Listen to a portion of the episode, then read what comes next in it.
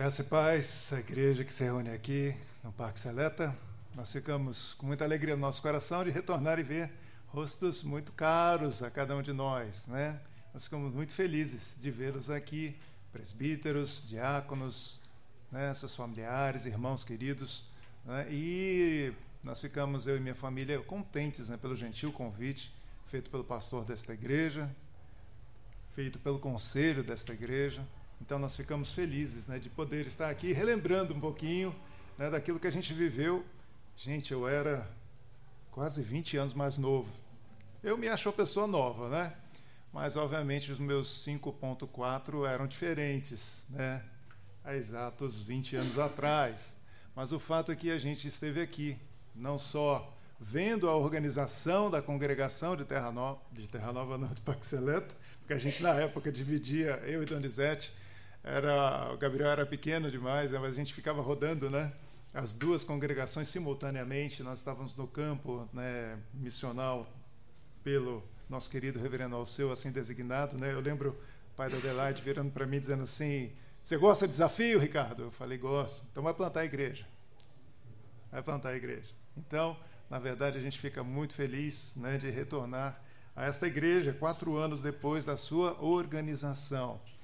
E eu gostaria de meditar com os irmãos justamente sobre as bênçãos do Senhor ao longo desse tempo todo. Como você bem sabe, a exposição bíblica ela tem basicamente duas formas de ser ministrada ao coração da igreja. A primeira é o que a gente chama de sermão expositivo aonde o pregador ele pega um texto da Bíblia e ele lê aquele texto bíblico e ele interpreta versículo a versículo, dando-lhe um contexto. Isso é o que a gente chama de sermão expositivo. Mas eu não vou fazer um sermão expositivo. Meu sermão hoje ele é temático. Na verdade, eu escolho um tema e esse tema ele tem vários versículos de todas as Sagradas Escrituras que endossam, ratificam, corroboram, aquilo que queremos trazer à memória. Na verdade, eu gostaria de meditar com os irmãos nesta noite sobre lembranças que encorajam.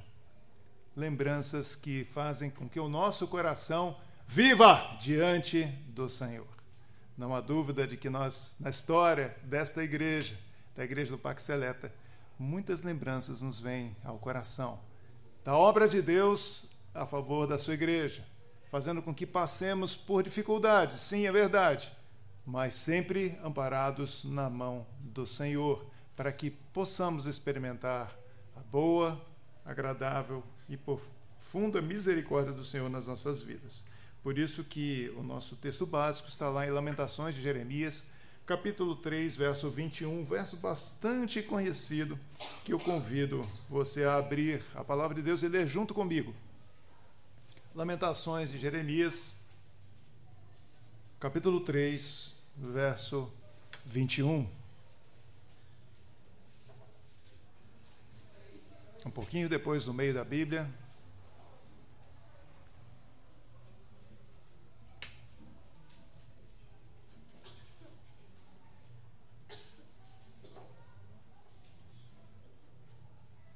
Vamos ler todos juntos, Lamentações 3, 21. Quero trazer à memória o que me pode dar esperança. Quero trazer à memória aquilo que me traz esperança. Não há dúvida de que a esperança é algo que nos move, é algo que nos faz ter um comportamento diante das adversidades diferentes. Desde o princípio do chamamento de Abraão, lá em Gênesis capítulo 12, verso 2, até o presente século, a igreja neotestamentária como veterotestamentária, ou seja, tanto no Novo quanto no Velho Testamento, possui a sua base no Senhor Deus, na sua palavra, naquilo que ele direciona a cada um de nós a fazer e a realizar. Não há dúvida de que nós almejamos um novo céu e uma nova terra. Não há dúvida de que nós olhamos para as Sagradas Escrituras e vemos que, do capítulo 1 de Gênesis até o capítulo 3, Deus fala sobre a criação. Do capítulo 20 de Apocalipse até o final, Deus fala novamente de uma recriação. Mas entre Gênesis 3 e Apocalipse 20, nós temos um tema central nas Escrituras que é a redenção. Cada um de nós é chamado a viver em retidão diante do Senhor, uma vez que cremos no sacrifício vicário do Senhor Jesus Cristo por nós. Hoje nós celebramos a Eucaristia. Hoje nós nos lembramos do sacrifício vicário do Senhor em nosso favor. Não há dúvida de que neste tempo todo nós precisamos perceber a bondade do Senhor sobre as nossas vidas. Mas como isso é difícil, não é, irmãos? Hoje de manhã, na escola dominical, lá na igreja de Terra Nova, eu estava comentando sobre oração. E eu brinquei com um dos irmãos e disse assim: Você costuma orar mais pelo pão nosso de cada dia ou pelo reino de Deus? Não precisa responder. Mas eu, com certeza, se fizesse uma estatística aqui, não é, Timóteo? Um cara que gosta de matemática como eu, né? Provavelmente faria um desvio padrão, né? E conseguiria ver que muitas vezes nós oramos pelo pão nosso de cada dia. Mas é difícil, porque nós somos humanos. É difícil porque a nossa humanidade nos puxa à carnalidade nos puxa justamente, muitas vezes em meio às lutas, a não perceber a ação de Deus. Reverendo Augusto Nicodemos tem uma frase que eu acho muito interessante. Ele diz que é fácil louvar a Deus quando tudo vai bem, mas louvar a Deus em silêncio quando tudo vai mal é para poucos. Nós precisamos entender que na nossa jornada na nossa caminhada cristã, na história desta igreja e da igreja de Cristo até a vinda do Senhor Jesus e quando nós o encontraremos nos ares, nós passaremos por lutas, vales e dificuldades. Por isso que é preciso trazer a memória. Trazer a memória. Observar oportunidades de crescimento quando as coisas vão bem é fácil. Observar oportunidades de crescimento quando as coisas vão mal só pelo poder de Deus. Nós precisamos nos agarrar ao Senhor, porque Ele tem um propósito para todas as coisas. Crescimento e maturidade na vida cristã são construídas e guiadas com Deus na nossa vida. É preciso, portanto, fazer consciente as nossas lembranças do coração de quanto Deus tem feito por cada um de nós. Se você olhar um pouquinho para trás na sua vida, na sua história, perceberá que Deus fez muita coisa e tem feito e ainda fará na sua vida. Hoje nós, nesse mês, começamos a celebrar quatro anos de organização desta igreja. Portanto, é preciso trazer ao coração e à memória do que Deus tem feito na vida desta igreja e na nossa vida e reagir diante daquilo que nos causa espanto muitas vezes diante daquilo que nós consideramos como obstáculos, como dificuldades.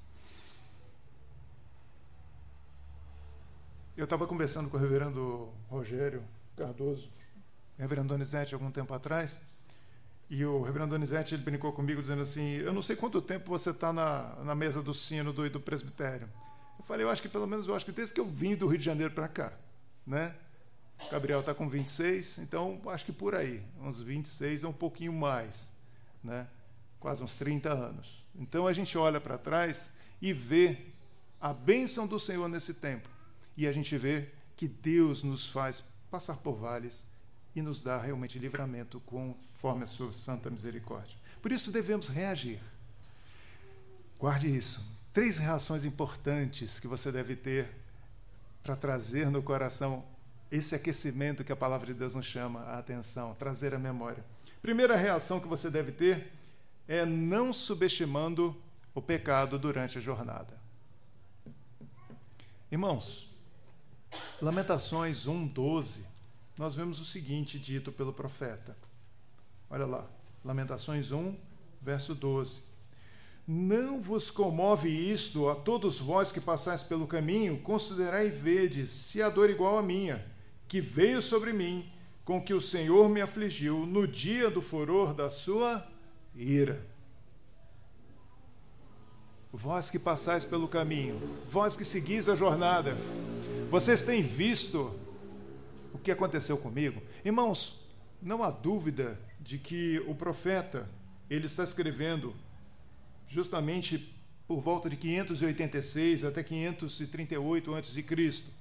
Ele está justamente num período muito complicado da história de Israel, você lembra bem disso, quando o Senhor suscitou uma nação estrangeira para servir de chicote, para justamente castigar a infidelidade do povo de Deus.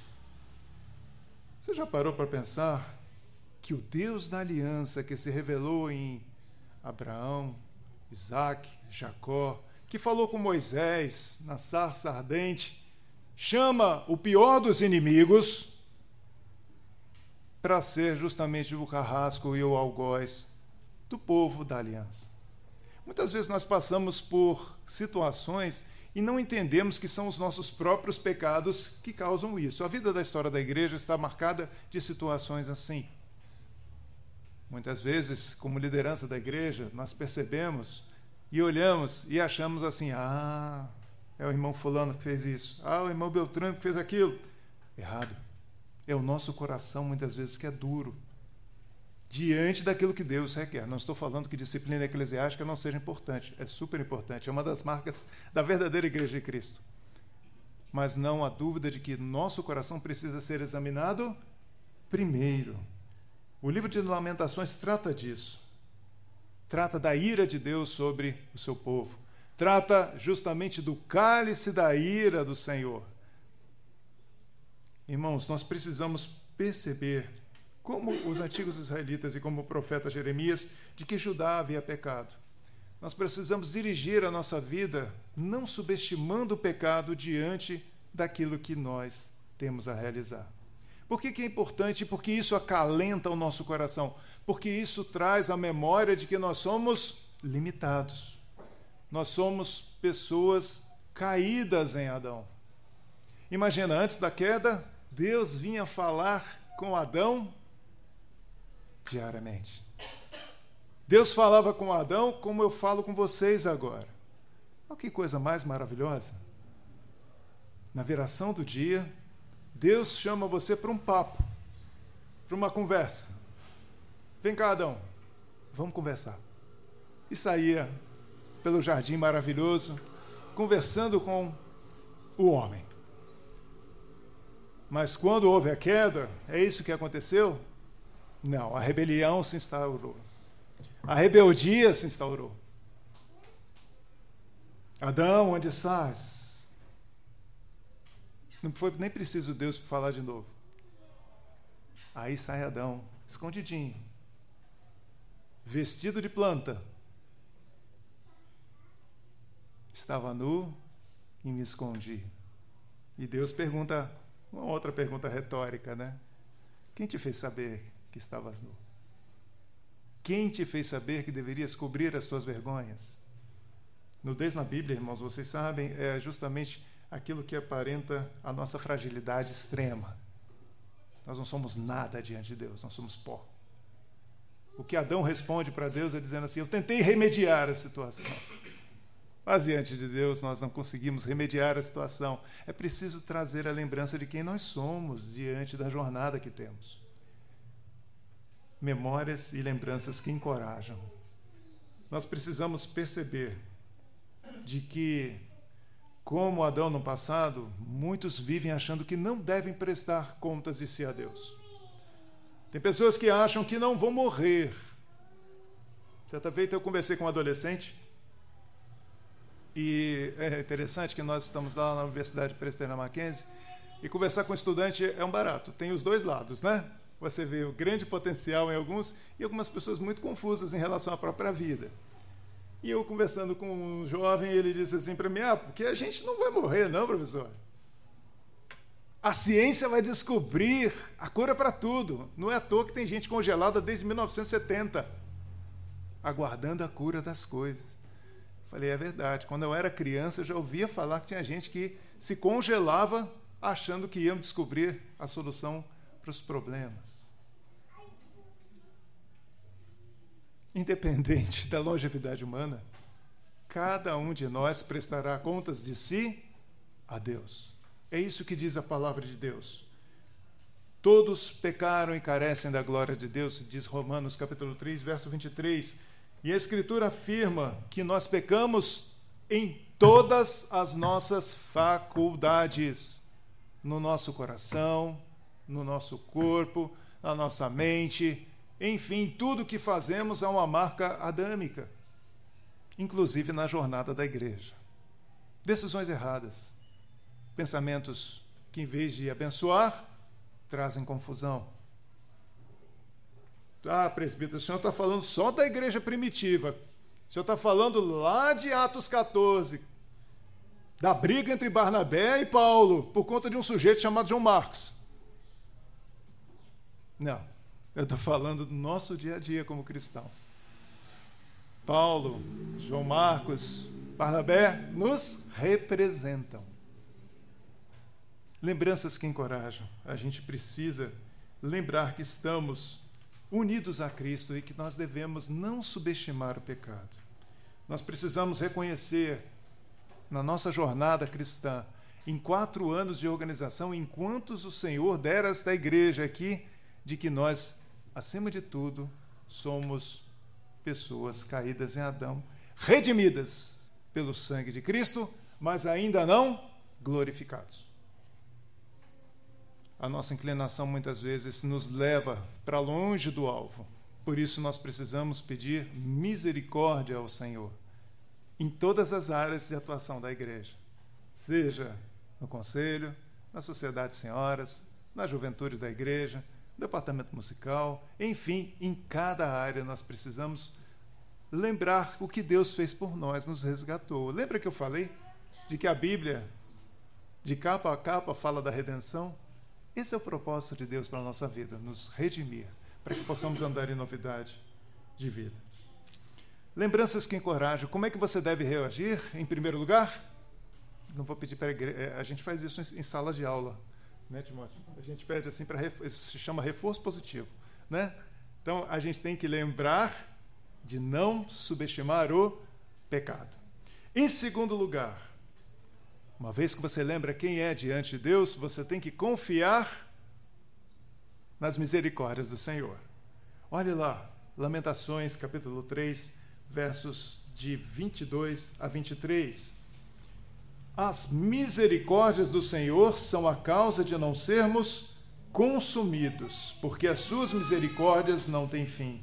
Renovam-se a cada manhã. Grande é a tua fidelidade.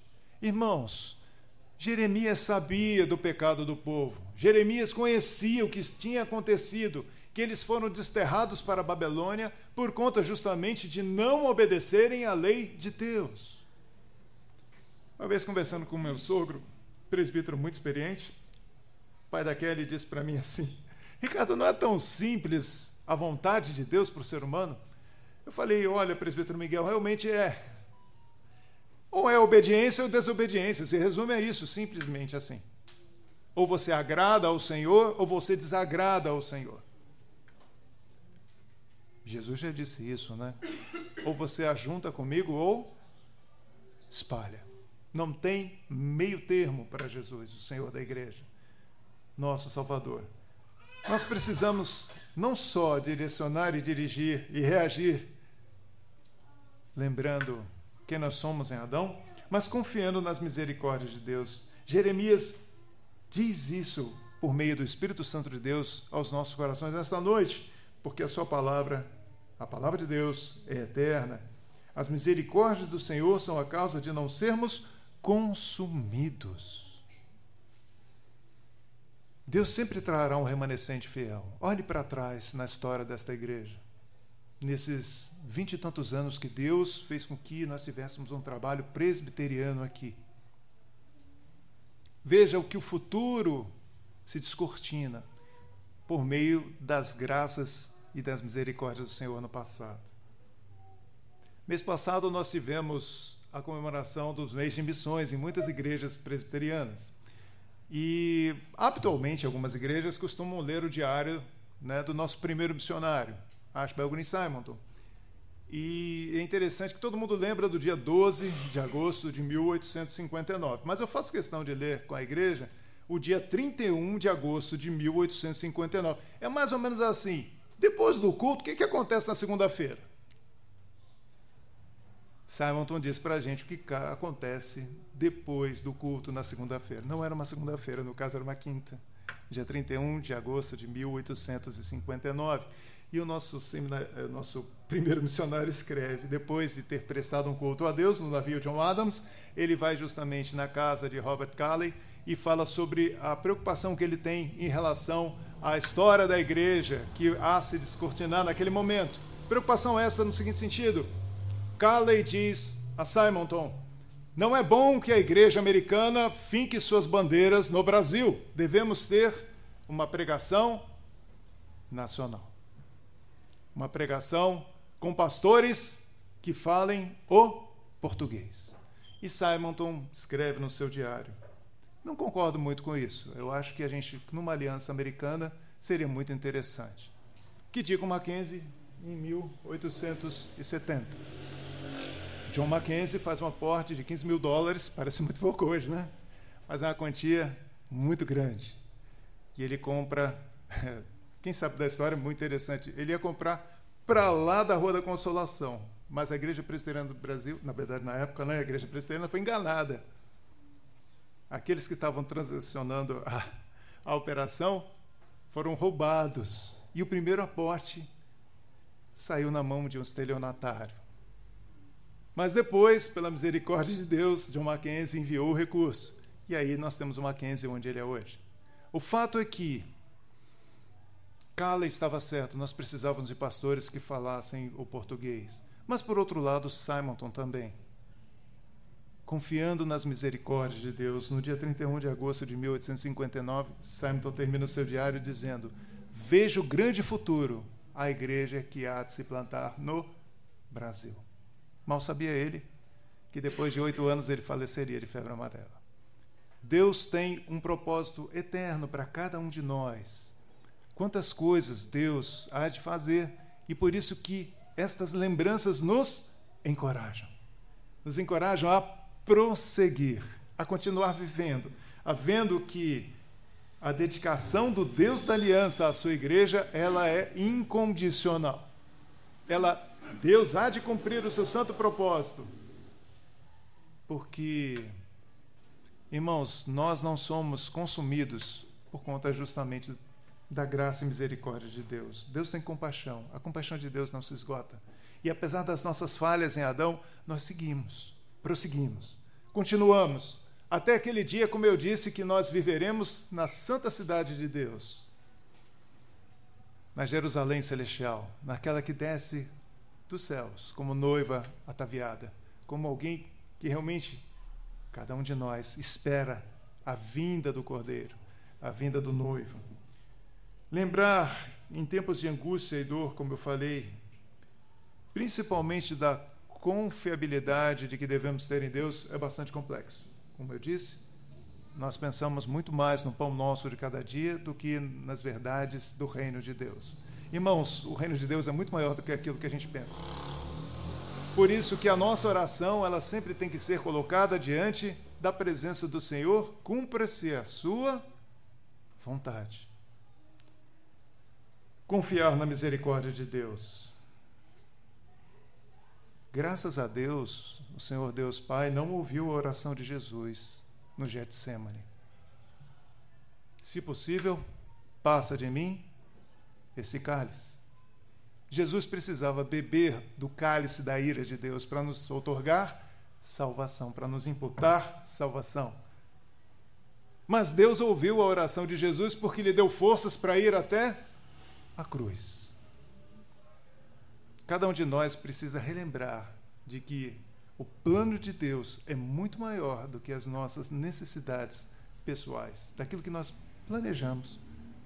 Por isso que Paulo escrevendo aos Efésios diz, né, que a vontade de Deus é perfeita e agradável.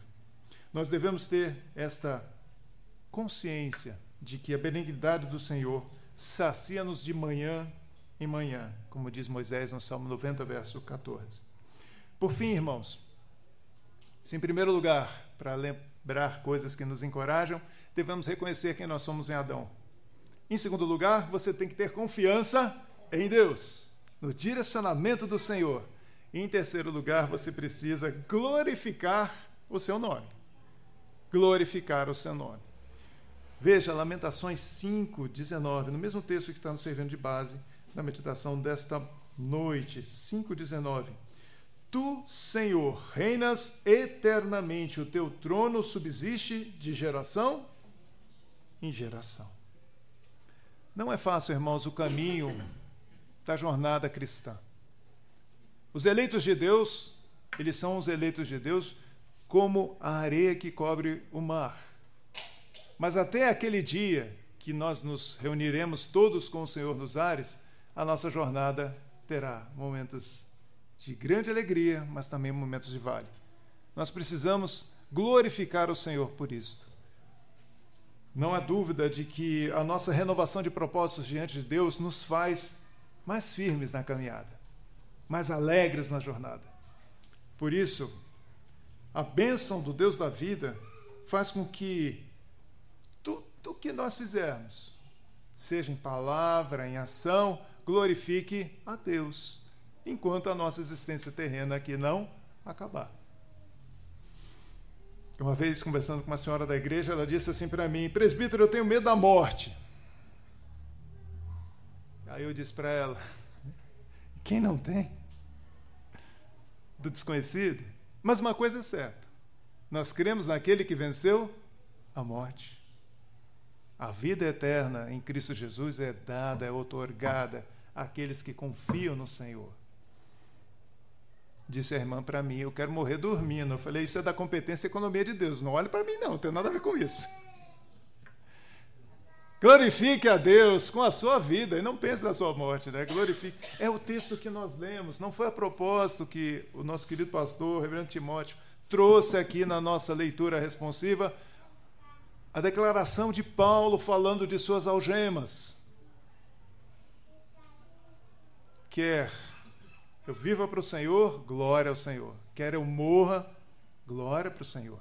Não há dúvida de que a preocupação do apóstolo está com a firmeza do trabalho da igreja, com a pregação do santo evangelho de Deus. Aplicando, irmãos, essa verdade da palavra de Deus que nós falamos, esses três direcionamentos que nós devemos reagir diante das circunstâncias da vida, lembrando de quem nós somos em Adão, pecadores, redimidos no sangue do Cordeiro, pessoas que confiam na graça na misericórdia do Senhor, pessoas que glorificam o nome de Jesus em tudo o que fazem. Nós devemos ser maiores do que as circunstâncias que nos cercam. Quatro anos da Igreja Presbiteriana do Pax Seleta. Que lembranças você traz da graça de Deus sobre esta igreja? Que lembranças te encorajam a ver o passado do que Deus fez e daquilo que Ele pode descortinar diante dos nossos olhos?